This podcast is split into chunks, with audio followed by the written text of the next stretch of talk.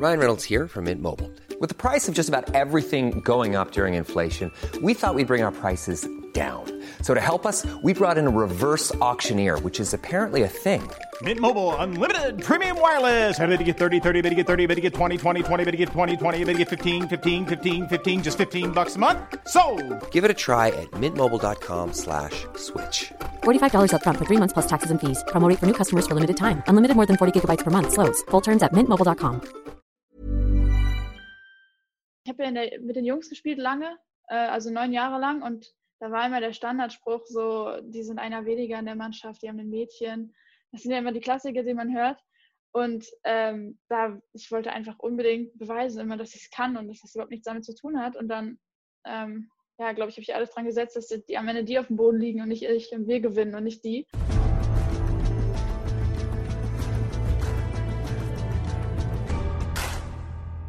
Hi, ich bin Tobi Lusiak und ich begrüße euch zu einer neuen Folge von Extra Time. Ja, heute spreche ich mit einem frischen Gesicht im Frauenfußball, Laura Freigang vom 1. FFC Frankfurt. Laura ist Torjägerin in der Bundesliga und seit Februar Nationalspielerin. In Extra Time erzählt sie, wie sie es bis dorthin geschafft hat, wie sie den Neustart der Bundesliga nach der Corona-Pause erlebt hat und was es mit ihr macht, dass ihr Verein bald einen neuen Namen bekommt. Ein sehr launiges Gespräch mit einem tollen Gast. Viel Spaß also mit Laura Freigang in Extra Time. Ihr habt ja zum ersten Mal wieder gespielt, auch gleich bei Eurosport. Du hast gleich ein Tor geschossen. Ähm, eigentlich nicht so schlecht gelaufen, oder? So wieder der, der Auftakt ins, ins volle Geschehen wieder rein, aus deiner Sicht? Nee, also äh, für uns persönlich glaube ich ganz gut.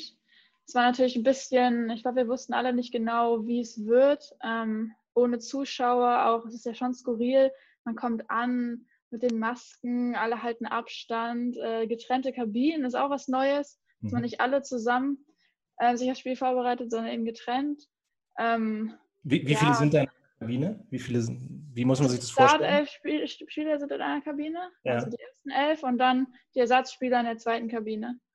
Ähm, und der, der gegnerischen Mannschaft begegnet man eigentlich gar nicht, außer auf dem Feld, weil die, bei uns jedenfalls, sind die in einem komplett anderen Trakt untergebracht und die Wege sind alle äh, abgesperrt und ähm, man läuft sich echt gar nicht über den Weg dann. Das ist natürlich auch neu. Ja, aber sobald man dann auf dem Platz steht, ist eigentlich alles wieder beim Alten. Was war für dich so, wenn du das jetzt alles so beschreibst, Masken und Kabinen und so weiter, was hat dich am meisten aus dem Konzept gebracht im Vergleich zum normalen Ablauf? Was war für dich so das, wo du dich am meisten mit arrangieren musstest? Mm, Ich glaube, mir hat der Kreis vorm Spiel ein bisschen gefehlt, sodass man nochmal mit der Mannschaft zusammenkommt und dann natürlich auch äh, die Fans. Gerade es war das erste Spiel war ein Heimspiel jetzt und ähm, wir haben doch ein paar laute Leute dabei und sind auch eigentlich immer ganz gut gefüllt, so ähm, im Vergleich auch mit den anderen Bundesligisten. Und ähm, ja, zum Glück, zum Glück hat es auch ohne die Unterstützung geklappt, aber gerade so, nachdem wir in Rückstand gegangen sind, und dann ist es ja still im Stadion, man hört nur die Gegner jubeln. Ähm, ein bisschen Anfeuerung hätte da auch super geholfen, aber ja, im Endeffekt war es wirklich ähm, besser als erwartet. Ist eigentlich nochmal so eine, so eine Zeitreise, ne? so in die, in die Jugend. Ich habe auch in der Jugend Fußball gespielt und da, also für mich hören sich Bundesligaspiele jetzt an wie, wie C-Jugendspiele von mir oder B-Jugendspiele von mir früher. ist es ein Vorteil, ähm, dass man die Kommandos beim Gegner jetzt ganz, ganz genau hören kann? Ich glaube, also bei uns im Vergleich zu den Männern ist der Unterschied da nicht ganz so groß. Wir haben uns auch vorher eigentlich ganz gut gehört. Ja, ich finde es sogar noch, noch skurriler als, als in den Jugendmannschaften, weil da habe ich wenigstens meine Mutter gehört dann oder mein Vater, die haben immer geschrien. Ähm, da hast du jetzt echt wirklich fast gar nichts gehört, außer von den drei, vier Leuten, die da vom FFC da waren. Zum Beispiel Sigi hat dann was reingerufen oder den Trainer hast du natürlich auch ganz deutlich. Mhm. Ähm, aber ich glaube, da, da, da ist es eben auch wichtig, dass man dann innerhalb der Mannschaft laut wird und ähm, viel redet und sich unterstützt gegenseitig. Das haben wir, glaube ich, gut gemacht eigentlich. Wer redet denn bei euch dann eigentlich so am meisten in der Mannschaft, wenn du es so ansprichst? Du bist vorne mit dabei oder? Äh, ich, bin, ich bin nicht die größte Rednerin. Ähm, nee, wer ist das? Ich glaube, Brie, unsere Torhüterin, ruft von hinten immer ganz, ganz viel, um die Abwehr zu organisieren. Und dann wird eigentlich im Mittelfeld am meisten gesprochen, glaube ich, wenn es so darum geht, wie man sich die Gegenspieler im Mittelfeld aufteilt und so. Und ich rufe eigentlich nur, wenn ich den Ball will oder wenn äh, mal irgendwas Motivierendes oder so. Aber ich glaube nicht, dass ich da die lauteste unbedingt bin. Warst du allgemein überrascht, dass es jetzt ähm, dann doch so schnell in Anführungszeichen weitergegangen ist mit der, mit der Bundesliga? Ich meine, die, die Spielpause waren jetzt so, es waren jetzt ungefähr drei Monate, aber man hatte ja zwischendurch auch das Gefühl, es könnte auch noch viel länger dauern. Ja, also ich war ziemlich überrascht, dass es dann doch losging. Es war eigentlich eine ganz lustige Geschichte, weil ähm, wir haben natürlich Laufpläne und alles bekommen und haben uns fit gehalten. Ähm, ich persönlich habe nicht wirklich ähm, dran geglaubt, unabhängig jetzt davon, ob ich gehofft habe. Ich habe nicht wirklich dran geglaubt, weil ich das ja auch mitbekommen habe, wie alle anderen Ligen in Europa ohne große Diskussionen, jedenfalls die Frauenligen vor allem, die abgesagt wurden. Und ich konnte mir nicht vorstellen, dass das bei uns klappt. Ähm, und dann war ich, auf dem, war ich da auf der Wiese hier bei uns in der Nähe und habe was mit dem Ball gemacht und dann lief Nico vorbei, mein Trainer. Und wir haben uns kurz unterhalten und er war dann total, hat total gebrannt und meinte, ja, in zwei Wochen geht es wieder los. Und ich konnte das gar nicht glauben, weil an dem Punkt war ja noch, da ist ja gar nichts gelaufen, alles war leer, keine Geschäfte offen, gar nichts. Ähm, und dafür fand ich, ging es dann doch relativ schnell, dann mit dem Kleingruppentraining haben wir ja jetzt sechs Wochen insgesamt dann gemacht, bevor es wirklich richtig losging. Und dann ging irgendwie alles ganz schnell. Ich meine, es wurde ja eine Woche, bevor es losging, erst gefühlt entschieden, ob es wirklich weitergeht oder dann doch alles abgebrochen wird. Wie, wie ist denn das jetzt wieder auf das Niveau zu kommen? Ich meine, wenn, wenn du den Trainer im Park triffst und der sagt dir dann, ja, in zwei Wochen geht's los, geht er davon aus, dass alle dann in, in zwei Wochen auch wieder auf 100 Prozent sind? Oder wie, wie, wie kommt man da jetzt so schnell wieder rein? Also als es dann mit dem Training wieder losging, war ja noch klar, dass es dauern würde, bis dann wirklich die Spiele losgehen. Also haben wir ja schon, ähm, die erste Woche war sicherlich äh, eine andere Trainingswoche, als unsere normalen Trainingswochen sind. Wir sind erstmal reingekommen, Technik, es war wieder für den Körper eine ganz andere Belastung, ähm, so viele Richtungswechsel zu machen. Davor läuft man einfach eigentlich viel auch dann einfach geradeaus, wenn man Läufe macht und so. Ähm, auch wieder auf dem Rasen zu sein, das ist in den Fußballschuhen ist eine ganz andere Belastung. Und da haben wir uns in den ersten zehn Tagen, würde ich sagen, dran gewöhnt und dann ging es aber auch richtig los. Also wir haben uns jetzt eigentlich eine, eine dritte Vorbereitung in diesem Jahr äh, sozusagen geleistet. Ähm, viele Läufe, viele hohe Belastungen und ähm, habe mich wirklich, ich muss sagen, ich habe mich, als wir ins Mannschaftstraining wieder eingestiegen sind, sehr fit gefühlt. Ähm, was dann natürlich aber nochmal ein anderer Aspekt ist, sind die Zweikämpfe, die man dann eben wochenlang, monatelang nicht geführt hat. Da waren wir, glaube ich, alle ein bisschen vorsichtig, aber da hatten wir auch schon drüber gesprochen innerhalb der Mannschaft, dass es ja eigentlich nicht groß was anderes zur Vorbereitung, wo man eine Woche trainiert und dann schon das erste Testspiel hat am Wochenende, teilweise.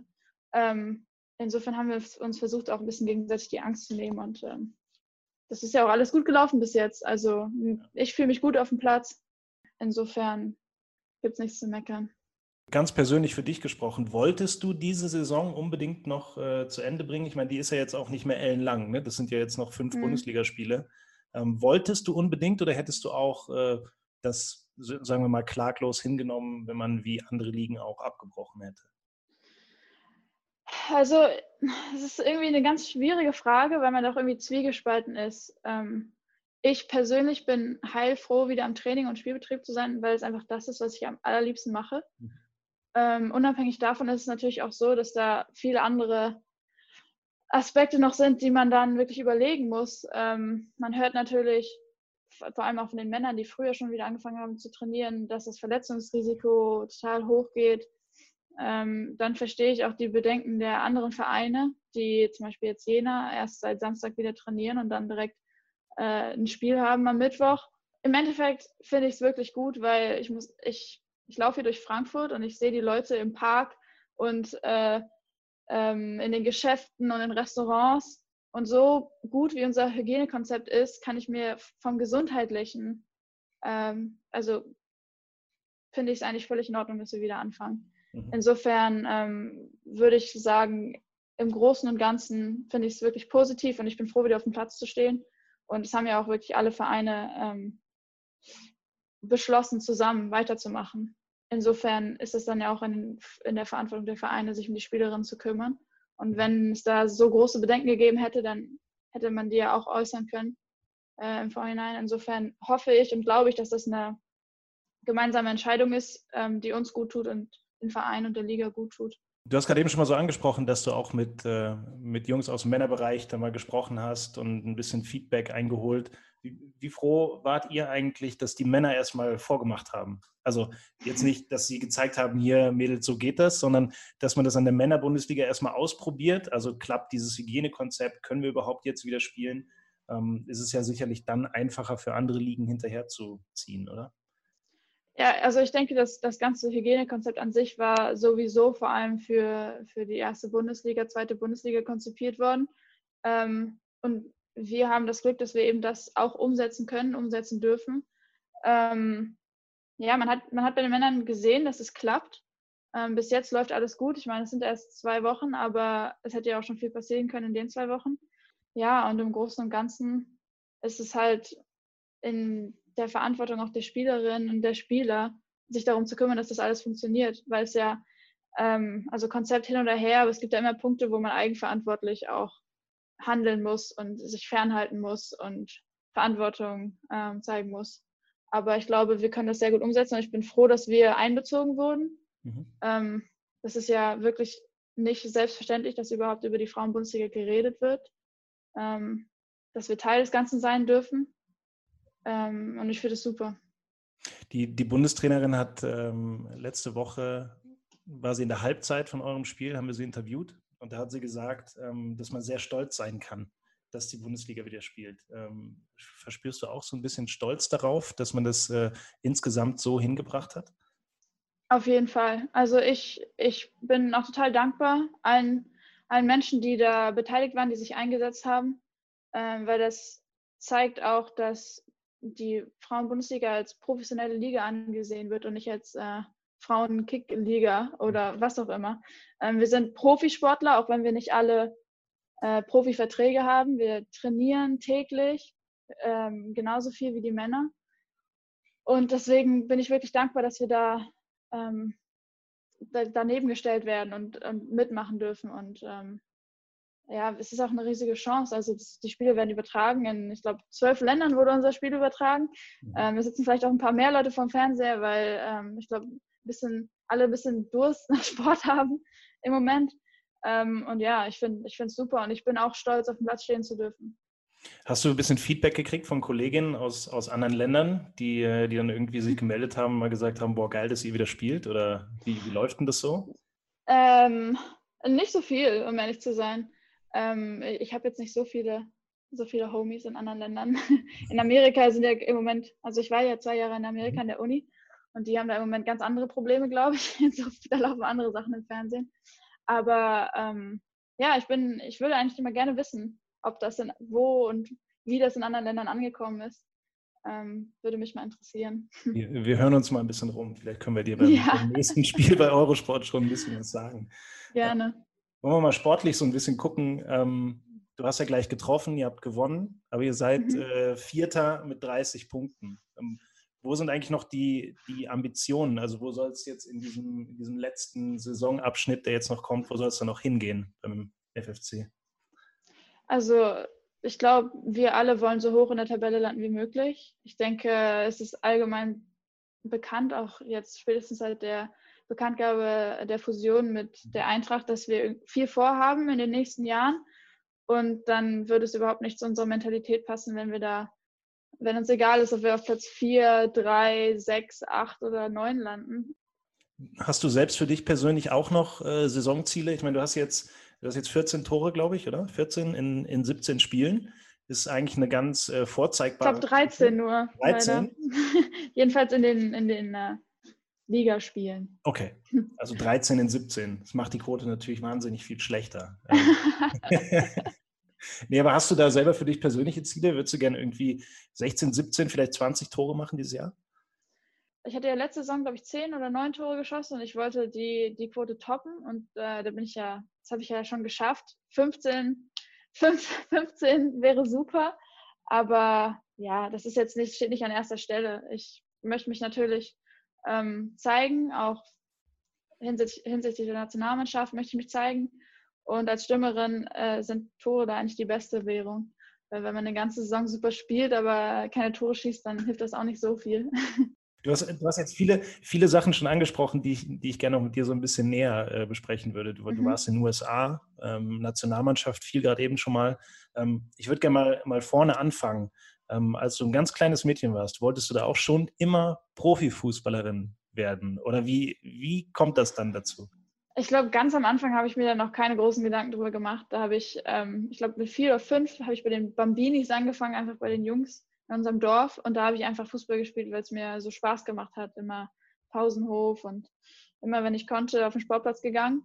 Ich glaube, ähm, dass es ernster wurde, fing erst an, als ich angefangen habe, weitere Wege auch zum Training zu machen. Und da wurde mir dann auch bewusst, dass das eine Zeitinvestition ist und dass ich da was vorhabe und das nicht einfach so machen will.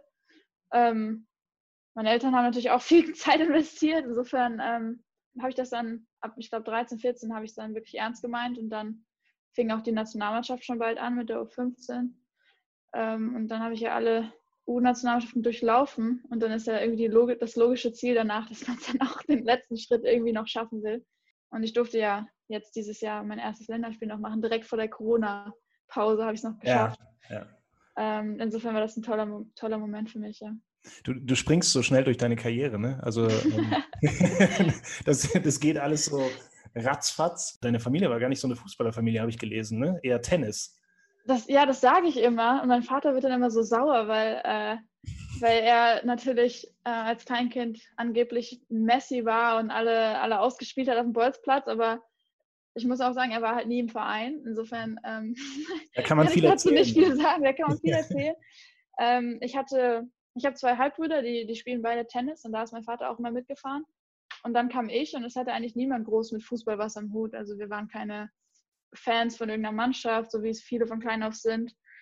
Ähm, ich wollte einfach irgendwie unbedingt Fußball spielen. Ich habe das irgendwie im Kindergarten mitgekriegt und äh, in der Grundschule. Und dann habe ich gebettelt und gebettelt und dann durfte ich auch. und dann ging es eigentlich los. Wann hast du gemerkt, dass du besser bist als andere? Ich glaube, so habe ich da nie drüber nachgedacht, aber es war immer, ich habe ja der, mit den Jungs gespielt lange, äh, also neun Jahre lang und mhm. da war immer der Standardspruch so, die sind einer weniger in der Mannschaft, die haben ein Mädchen das sind ja immer die Klassiker, die man hört. Und ähm, da, ich wollte einfach unbedingt beweisen, immer, dass ich es kann und dass das überhaupt nichts damit zu tun hat. Und dann, ähm, ja, glaube ich, habe ich alles dran gesetzt, dass die am Ende die auf dem Boden liegen und nicht ich und wir gewinnen und nicht die, ähm, ohne jetzt groß darüber nachzudenken. Aber ich glaube, dann auch als es mit der Nationalmannschaft und so losging, dann war natürlich irgendwann klar, dass, es, dass ich ein Talent habe, was ich irgendwie nutzen will und dass ich weit kommen will damit. Ja, und läuft ganz okay bis jetzt. das würde ich auch sagen. Ähm, wie, inwiefern hat das so dein, kannst du das, kannst du das einschätzen, ob das dein Spiel verändert hat, dass du, dass du lange mit, äh, mit Jungs gespielt hast oder gegen Jungs auch? Ich glaube, ganz am Anfang hat es viel mit der Körperlichkeit geholfen. Und dann habe ich später nochmal eine Saison mit den Jungs gespielt, parallel. Also ich habe mit den Frauen dritte Liga gespielt, weil wir nicht aufsteigen durften. Und dann habe ich parallel dazu noch bei den Jungs gespielt in der, ich weiß gar nicht mehr in welcher Liga. Ähm, aber da war ich schon, ich glaube, 15, 16 und dann ging es richtig zur Sache, muss ich sagen. Da, das ist ein ganz anderes Tempo.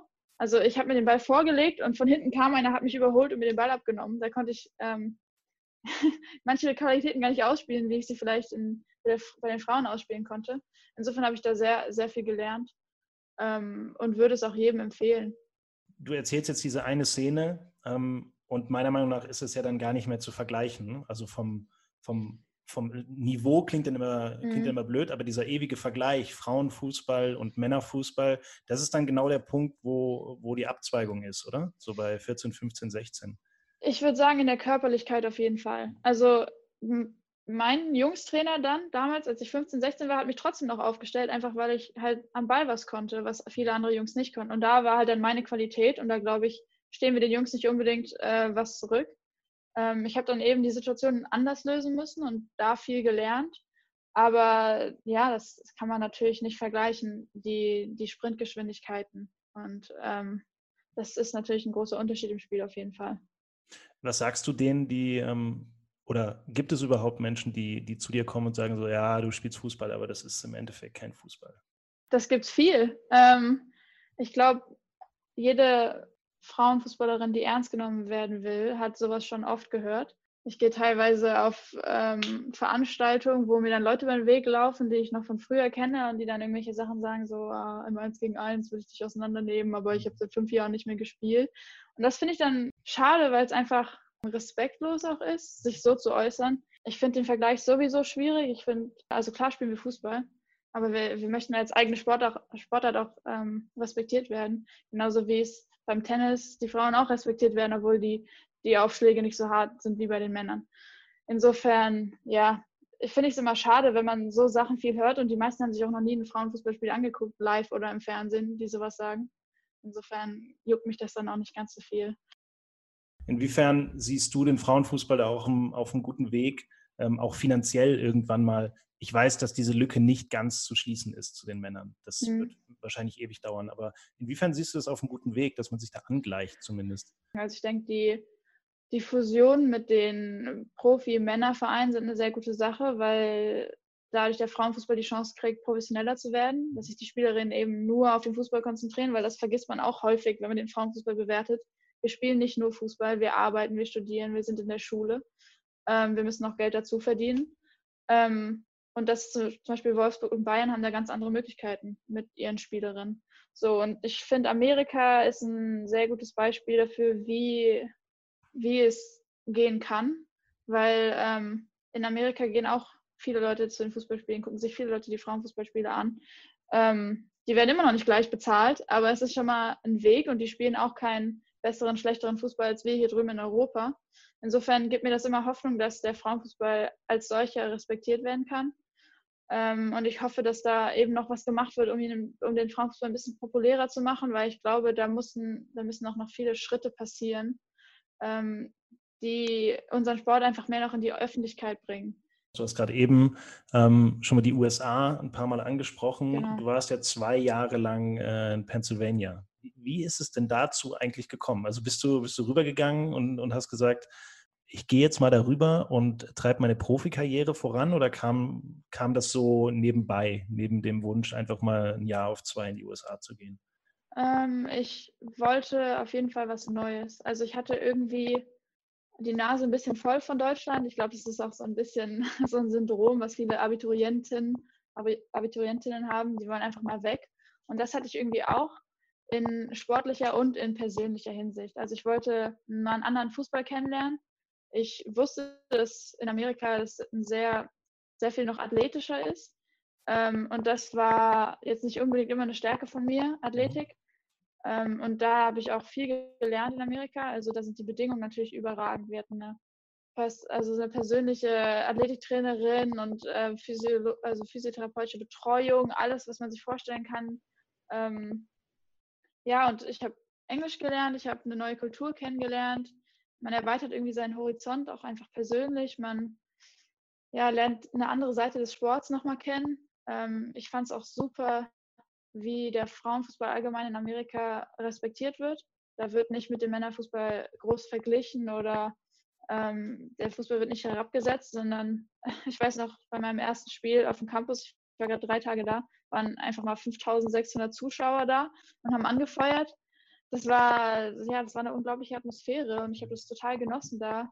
Und mir war natürlich auch bewusst, wenn ich wirklich ähm, das auf, also Fußball auf höchstem Niveau spielen will, muss ich dann auch früher oder später wieder zurückkommen. Und deswegen bin ich dann auch zurückgekommen nach zwei Jahren, ähm, um nochmal einen, einen weiteren Schritt zu machen. Du hast ja nicht nur Fußball gespielt drüben, sondern äh, eben auch Kommunikationswissenschaften und äh, Psychologie studiert. Ähm, jetzt studierst du zusätzlich noch Sportwissenschaften. Was ist denn der, der grobe Plan für nach der Karriere? Oder ist das alles für während der Karriere? Ähm, also ich finde es grundsätzlich einfach super interessant, ähm, Sport zu studieren, einfach weil ich mich da jeden Tag mit beschäftige und ähm, ich gerne auch irgendwie im, im Sport bleiben würde, weil ich irgendwas machen möchte, was mir total Spaß macht und wo ich viel rausziehen kann und viel zurückgeben kann. Und ich glaube, da ist Sport grundsätzlich überhaupt nicht falsch. Und in Amerika habe ich ähm, Psychologie studiert, weil ich glaube, das steckt einfach überall drin und ich könnte mir auch gut vorstellen, auf meinen Sportbachelor dann später einen Psychologie-Master noch drauf zu machen. Also ähm, ja, aber du hörst schon, es ist ein grober Plan und kein wirklicher Plan. Insofern ähm, gucke ich mal, wo ich lande, aber finde das Ganze grundsätzlich alles sehr interessant. Ja. So, so Sport, Sportwissenschaft mit Psychologie. Ähm, Sportpsychologin würde mir einfallen, aber Trainerin ist ja jetzt auch nicht ganz weit weg. Ne? Ist, ist das was für dich? weiß ich noch nicht. Ich, ich weiß es nicht. Ähm, ich finde es grundsätzlich sehr interessant. Ähm, bin mir aber nicht sicher, ob ich mich da später wirklich drin sehe, weil das ist natürlich, es sind einfach sehr, sehr viele Aspekte und ich weiß nicht, ob ich ähm, in das technisch-taktische, ich meine, da bin ich jetzt schon drin als Spielerin. Ich weiß aber nicht, ob ich mich da so drin aufgehen sehe als, als Trainerin. Da muss man ja auch ähm, die Trainerlizenzen machen und ähm, es dauert ja auch eine Weile, bis man dann sich irgendwann hochgearbeitet hat und ähm, ja, mal gucken. Äh, ich bin mir noch nicht sicher. Ich will es aber nicht komplett ausschließen. Inwiefern hat dich äh, die Zeit in den USA auch neben dem Sport geprägt? Hast du da noch andere Dinge mitgenommen, so für dich auch in der, in der Persönlichkeitsbildung, die dir jetzt helfen, wieder zurück in Deutschland? Ich glaube, dass wenn man generell ähm, in ein anderes Land sozusagen auswandert, in Anführungsstrichen, dass man ähm, sehr offen sein muss für neue Eindrücke, für ähm, Menschen, für Aufgaben, die auf einen zukommen. Und ich glaube, da muss man auch ein bisschen loslassen, so von seinem, äh, von allem, was man kennt und was man vielleicht gerne macht, so ein bisschen aus der Komfortzone kommen. Und das hilft, äh, glaube ich, generell einfach sehr im Leben.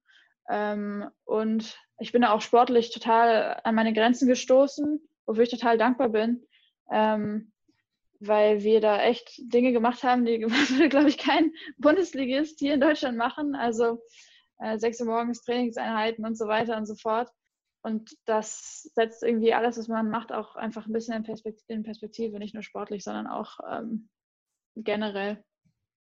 Inwiefern bist du noch verbunden mit den USA? Ich kann mir mal für die, für die Leute, die den Podcast jetzt hören, sagen, wir zeichnen jetzt am Dienstag auf. Ähm, bei Instagram ist äh, Blackout Tuesday, habe ich heute gesehen. Ähm, du hast heute auch ein komplett schwarzes Bild gepostet. Wie, inwiefern bist du da noch, da noch drüben, auch mit deinen Gedanken jetzt gerade, wo es da so ein bisschen hoch hergeht? Ich muss sagen, die Tatsache, dass ich in Amerika war, hat mich auch noch viel stärker für das Thema sensibilisiert, weil ich in Deutschland da bisher nicht so viele Berührungspunkte mit hatte, mit dem ganzen Thema. Und ähm, nur weil man das nicht so richtig mitbekommt, heißt es ja nicht, dass das nicht existiert, ein Problem. Also ich habe ja auch hier in Deutschland schon ähm, Kontakt mit, ja, mit Schwarzen in Anführungsstrichen und da denkt man irgendwie so, ach, das ist genau das gleiche wie bei meinen anderen Freunden, das ist überhaupt kein Problem, warum sollte das Problem sein? Und dann kommst du nach Amerika und dann wirst du da erstmal aufgeklärt über alles, was passiert ist, über die ganzen Problematiken, die da herrschen, auch ähm, generell einfach in der Struktur des Landes. Und ich hatte da viele Mitspielerinnen, die mich da sehr aufgeklärt haben, die da viel mit mir darüber gesprochen haben. Ich finde das ein total wichtiges Thema. Ich finde, das muss angesprochen werden, überall in der Gesellschaft. Und deswegen stehe ich ähm, also stehe ich da auch hinter, wenn ich so ein Bild dann poste und möchte da irgendwie Teil dran haben. In dem Wissen, dass ich nicht alles verstehe, aber ähm, ich glaube, das ist keine Ausrede, um nicht irgendwie helfen zu wollen. Als du dann aus den, aus den USA wieder zurückgekommen bist nach Deutschland, ähm, ich habe in einem Interview gelesen, das war auch so ein bisschen Hals über Kopf irgendwie und du hast noch deinen, äh, deinen halben studentischen Hausstand drüben. Ist das noch so oder hast du yeah. mittlerweile alles rübergeholt? Nee, ist schon noch da, vieles, muss ich sagen. Aber das ist jetzt auch schon wieder so lange her, dass ich da nicht mehr groß was vermisse, glaube ich. Wieso musste das so schnell gehen? Das war eigentlich eher ein Zufall, weil ich für die Vorbereitung auf die U20-WM bin ich nach Deutschland zurückgekommen, weil da ähm, viele Lehrgänge stattgefunden haben mit der Nationalmannschaft. Und im Sommer ist ja an der Uni eh kein, kein Programm gewesen. Ich habe keine Sommerkurse belegt. Insofern habe ich einfach zwei große Taschen gepackt, bin über den Sommer nach Hause gefahren für, ich glaube, acht Wochen waren das. Ähm, und habe dann mit Nico, unserem Trainer, gesprochen, ob es okay wäre, wenn ich mittrainieren würde als Vorbereitung auf die U20-Weltmeisterschaft und ähm, mit Perspektive auch auf einen möglichen Wechsel dann im Winter oder im kommenden Jahr. Mhm. Und ich weiß nicht genau, wie er es gemacht hat, aber er hat dann geschafft, mich irgendwie relativ schnell zu überzeugen, dass ich vielleicht einfach komplett da bleiben sollte, ähm, weil es natürlich nochmal was anderes ist, wenn man mit der Mannschaft in die Saison startet, als wenn man erst im Winter dazu stößt. Und es hat mir auch super gefallen, muss ich sagen, ähm, bei Frankfurt. Insofern bin ich dann einfach geblieben. Es hat dann keinen Sinn mehr gemacht, zurück nach Amerika zu fliegen. Ich habe dann ja auch meinen ähm, neuen Platz an der Uni dann schon bald gehabt und bin ins neue Semester gestartet und hatte gar keine Chance mehr, mich groß zu verabschieden und meine Sachen zurückzuholen. Ähm, und was ich brauchte, hatte ich da. Also Aber dann äh, halt eine, eine, relativ steile Karriere dann auf jeden Fall auch gemacht. Eine interessante Sache, die ich über dich gelesen habe, war, dass du ähm, den, den Strafenkatalog angeführt hast letztes Jahr. Ah. Da wirst du wahrscheinlich öfter darauf angesprochen. Ich will eigentlich gar nicht wissen, ob das wirklich so war und was du dafür alles verbrechen musstest, sondern äh, ob du dich da jetzt gesteigert hast in der neuen Saison. Ich, ich glaube, wenn man meine Kollegen, Kolleginnen fragt, dann auf jeden Fall. Ähm, ich bin einfach so ein bisschen eine Kandidatin, mal hier und da was zu verschlafen. Möchte mich aber auch verteidigen, weil wir sind alle sehr pünktlich und äh, sehr gewissenhaft. Und wenn dann mal jemand ein, zwei Mal durchfällt, ist das direkt schon eine große Sache. Insofern bin ich, ich, ich war nie eine Katastrophe, glaube ich, aber ich hatte schon so ein paar Sachen, ähm, die ich ein bisschen in den Griff kriegen musste und habe ich, glaube ich, auch besser geschafft. Ich meine, ähm, in Amerika habe ich zwar, war ich zwar weg von meiner Familie, aber da habe ich auch in einem sehr behüteten Umfeld äh, gelebt, das sich um alles gekümmert hat. Das ist ja in Amerika so mit ähm, der Organisation von Training, Fußball und Uni. Und dann war das das erste Mal, dass ich in Frankfurt alleine gelebt habe, mir eine eigene Rechnung bezahlen oder eben nicht bezahlen musste. Ähm, ja, und um alles mich selbst kümmern musste. Und das hat ein bisschen gedauert, aber ich glaube, ähm, mittlerweile Mittlerweile führe ich den Strafenkatalog nicht mehr an. Du hast es eben schon mal gesagt, du bist äh, Nationalspielerin geworden, dann im März gegen Norwegen hast du gespielt. Ähm, und dann kam der, der Coronavirus und dann konnte das Finale nicht mal mehr gespielt werden. Algarve Cup war das äh, im, im März. Inwiefern war das die, die Erfüllung so, eine, so eines Traumes für dich? Und wie sehr hat dich das dann geärgert, dass es nicht gleich weitergehen konnte danach? Also Erfüllung eines Traums auf jeden Fall. Ähm, aber ja, es fing eben an mit Corona. und Es war dann alles irgendwie, das ging dann so schnell, weil ich glaube, am Tag, nachdem wir da, das, nachdem ich meinen ersten Einsatz hatte im Spiel gegen Norwegen, war dann auch irgendwie schon klar, dass Italien abreist oder zwei Tage später. Und das war irgendwie so der Anfang vom Ende, in Anführungszeichen. Da war dann irgendwie auch das Finale stand dann irgendwie an zweiter Stelle und irgendwie vielleicht nochmal einen Einsatz kriegen stand an zweiter Stelle, weil da fing es wirklich an, ernst zu werden. Ähm, ja, und jetzt ist natürlich schade, dass keine Maßnahmen mehr stattgefunden haben. Aber ich glaube, das ist ja auch alles wieder in Planung, soll wieder anrollen jetzt Ende des Jahres. Ich bin da, ich stecke da noch nicht ganz drin. Ich glaube, es steht noch nicht alles fest, aber ich hoffe natürlich, dass ich, dass ich nochmal die Chance kriege, ähm, mich nochmal beweisen zu können bei der Nationalmannschaft. Ich fand es echt, also jedes Mal, wenn ich mitfahren darf, finde ich es total super und interessant und sauge alles auf und ähm, ja, mal gucken, wie es noch weitergeht dieses Jahr. Gibt es eigentlich irgendwie so ein, so ein Ritual, was du dann äh, nach dem Spiel gegen Norwegen da irgendwie äh, machen musstest? Erstmalig Nationalspielerin, gibt es denn sowas im Mannschaftskreis? Äh, ich glaube, ich wurde direkt zu allen Interviews beordert. Das heißt alle Interviews, aber das, dann ist man natürlich so die betitelte Debütantin. Ich glaube, da habe ich ein paar ähm, Fragen gestell, zugestellt bekommen. Und man kriegt äh, viele Klopfer auf die Schultern und Glückwünsche. Aber ähm, das ist natürlich muss auch. Nicht, muss jetzt nicht irgendwie was singen oder was in der Kabine? Nee, ich, muss, ich, ich musste nicht singen. Ich habe, ähm, das, das war noch überraschend, das wusste ich auch gar nicht. Ich habe am Abend beim Abendessen noch äh, so eine Medaille für, das erste Länderspiel bekommen, cool. wo dann auch alle geklatscht haben und da war ich ganz überrascht.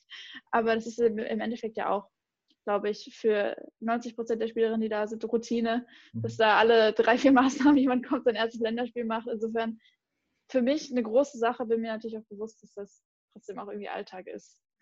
Wie seid ihr dann so auseinandergegangen? Also hat man dir gesagt, du mach dir jetzt mal keine Sorgen, ähm, wenn das weitergeht, wann auch immer, dann, dann bist du immer noch im ganz engen Kreis oder, oder geht man dann so ein bisschen, ja, ohne zu wissen, wie es äh, wie es dann wird, auseinander?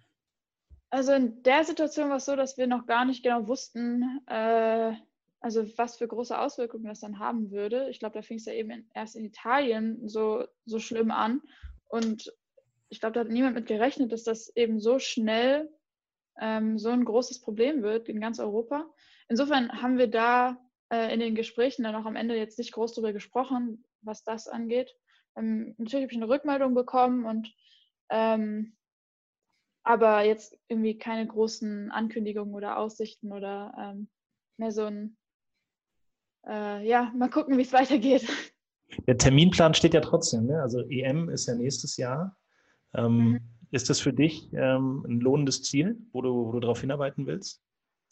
Ja, also Ziel in der Hinsicht, dass ich weiß, dass da noch, noch ein ziemlicher Weg hin ist. Mhm. Ähm, aber Ziel, auf das ich hinarbeite, auf jeden Fall. Also da steckt ja dann immer auch mit drin, dass ich ähm, gute Leistung bringe und mich empfehle und im Verein gut spiele. Und wenn das alles klappt, glaube ich, dass ähm, ich mir das schon als Ziel setzen kann und sollte. Wenn nicht, wäre ja schade, weil bis dahin ist ja noch ein bisschen, ich habe noch ein bisschen Zeit. Und ich würde natürlich, wie glaube ich, jede andere Spielerin, super gerne da mitfahren und so eine, so eine Erfahrung mitnehmen. Mhm. Aber wie gesagt, mal gucken, ist ja bis dahin noch eine Weile, hat sich ja alles verschoben. Was jetzt als nächster großer Schritt so ähm, ansteht für dich oder für euch als ganzer Verein, ist die, die Fusion mit der Eintracht. Du hattest das ja vorhin auch schon mal kurz angesprochen. Wie verfolgt ihr das als, als Team oder gerade du, du persönlich? Das ist ja schon irgendwie ein Riesenschritt für den Verein. Ähm, ist das für euch als Spielerin auch ein Riesending oder äh, trägt man dann halt ab äh, August oder September oder wann auch immer einfach ein anderes Trikot und die Farbe ist ein bisschen anders? Ich finde, es ist schon ein großes Ding, weil es eben ja zeigt, dass, dass der Verein was vorhat und dass wir Schritte machen wollen in die richtige Richtung in der Zukunft. Und ähm, ich würde mich total freuen, da ein großer Teil von zu sein. Ähm, ich weiß, um ehrlich zu sein, im Detail noch nicht, was alles anders wird. Ich weiß, dass wir andere Trikots tragen werden. Ähm, aber ich glaube, es steht auch noch nicht alles zu 100 Prozent fest. Und gerade jetzt ist auch, glaube ich, ein bisschen mehr Ungewissheit noch als vorher. Mhm. Aber ich bin total gespannt und hoffnungsvoll, dass das alles ähm, reibungslos klappen wird und ähm, ja, sich die Bedingungen für alle verbessern. Ähm, ja, und insofern ja, bin ich gespannt und erwartungsvoll. Spürst du vielleicht auch so ein bisschen so, so Melancholie im Verein? Weil ich meine, der, der erste FFC Frankfurt, das ist ja schon so eine Institution. Das ist ja schon im, im Frauenfußball ähm, eine große Geschichte, eine sehr große Mannschaft mit sehr, sehr vielen Erfolgen. Ähm, spürst du sowas so, ja, schade, dass es dann, dann auf der Ebene endet und äh, dann alles Eintracht wird? Ja, also ich glaube, so ein bisschen sentimental ist man auf jeden Fall, weil ich natürlich auch, also ich komme ja aus der Gegend, ich bin in der Nähe von Mainz aufgewachsen und das ist ja nicht weit. Man hat immer mitbekommen, die Top-Spielerinnen in Deutschland haben hier gespielt, die ganzen Titel geholt. Ich meine, die ganzen Jahre von den Meisterschaften und Champions League, das steht immer noch auf unserem Mannschaftsbus. Das hat man jedes Mal vor Augen. Ähm, insofern ist mir schon bewusst, was das auch bedeutet, das Trikot zu tragen ähm, und eben eine der letzten Spielerinnen zu sein, die das Trikot trägt. Aber ich glaube, es ist eben auch ein Symbol für den Umbruch, der, der stattfindet und für die Professionalisierung. Und ähm, insofern, glaube ich, eine gute und eine gute Sache. Also ganz grundsätzlich. Aber auch eine große Verantwortung, oder? So dieses Kapitel als, äh, als Spielerin zu machen zu müssen. Ich meine, du hattest ja kein Mitspracherecht. Du bist halt jetzt eine, eine der letzten, die noch äh, FFC-Trikots trägt. Ja, ich glaube, wir sind ein bisschen auch Figuren von einem Wandel, weil wir eben nicht mehr die Top-Spielerinnen Europas sind. Ähm, jetzt also nichts gegen mich und meine Mitspielerin, aber es ist ja einfach Fakt, wir sind nicht mehr ungeschlagener deutscher Meister viermal in Folge. Wir sind, ähm, ich glaube, Frankfurt möchte mit uns die, die Zukunft bestreiten und ähm, insofern sind wir, glaube ich, auch als Spielerin dafür so ein bisschen, stehen wir dafür so ein bisschen ein. Ähm, aber den, irgendwie so einen letzten Titel oder so holen, wird, wird schwierig diese Saison noch. Ähm, aber ich glaube, ja, insofern Verantwortung auf jeden Fall. Wir geben immer das unser Bestes in dem Trikot und ja, dann darf es auch, dann darf es zu Ende gehen, ist nicht schlimm.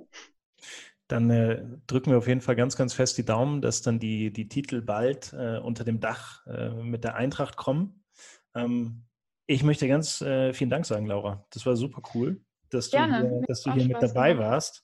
Wir haben dich weiter im Auge natürlich von Eurosport. Wir haben die, die Bundesliga, die Frauenbundesliga bei uns. Ähm, wünsche dir da alles Gute für die, für die letzten fünf Spiele, die es in diesem Jahr noch gibt. Und dann auch äh, beim Start in die neue Saison im Hinblick auf die EM und diese ganzen Themen, die wir gerade eben besprochen haben. Ganz, ganz Dankeschön. vielen Dank, Laura Freigang. Super viel Spaß gemacht. Ciao.